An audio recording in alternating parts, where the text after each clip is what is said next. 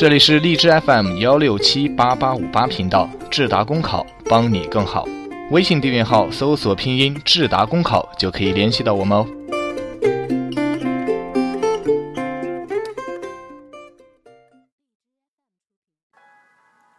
Hello，大家好，我是夏至，好久不见。今天要跟大家分享的是人民网时评：失去奋斗，房产再多。我们也将无家可归。这段时间以来，房价问题备受关注。在杭州，一条限购令五千追随者，限购实施前一天签约了五千一百零五套房产。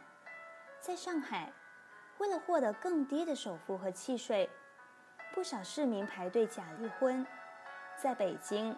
一家上市公司通过出售两套学区房来续命保壳，全国大中城市这一轮房价风云，制造出新一轮楼市热潮，也在众人心中卷起了波澜。面对不断上涨的房价，有人冷眼旁观，有人莫名恐慌，有人由于观望。有人则不惜借高利贷凑首付，房价就像一面多棱镜，映照着不同社会群体的多样选择。快速城镇化的推动，上涨预期的助力，对实体经济的影响，可能存在的金融风险，经济学的专业分析，从各个角度展现出了房地产市场的复杂。高企的房价。对经济的影响还有待观察，但对社会心态的影响已经显现。早在深圳房价上涨时，网上就流传这样一个段子：一个商人十年前卖房创业，经过十年的艰辛奋斗，又用赚来的钱把当年卖掉的房子买了回来。这样一个虚构的故事。用一种近乎预言的方式戳到了现实的痛点，在高速上涨的房价面前，奋斗者最终又回到了起点。于是有企业主官场炒房，直言开工厂还不如买到几套房；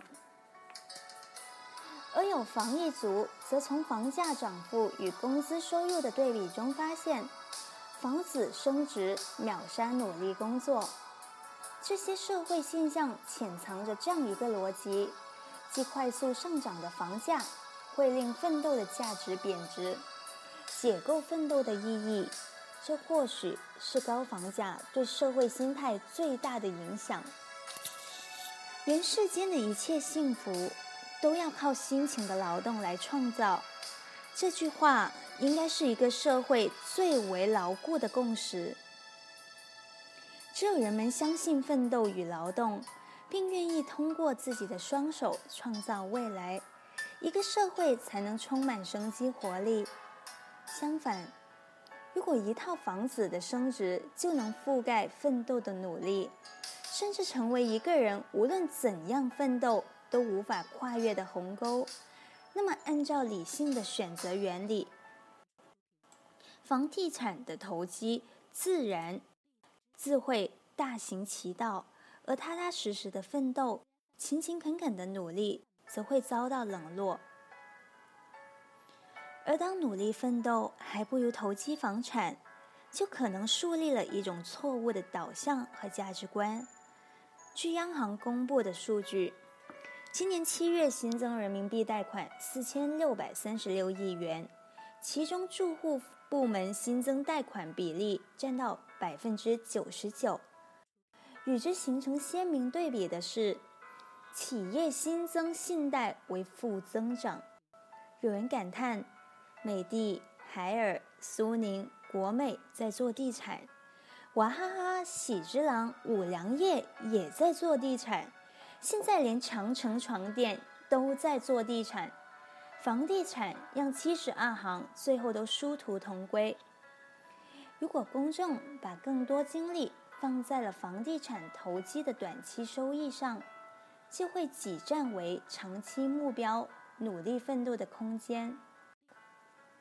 而如果企业偏离实体经济的主攻方向，则有可能丢失最为核心的竞争力，最终威胁中国经济持续健康发展的动力。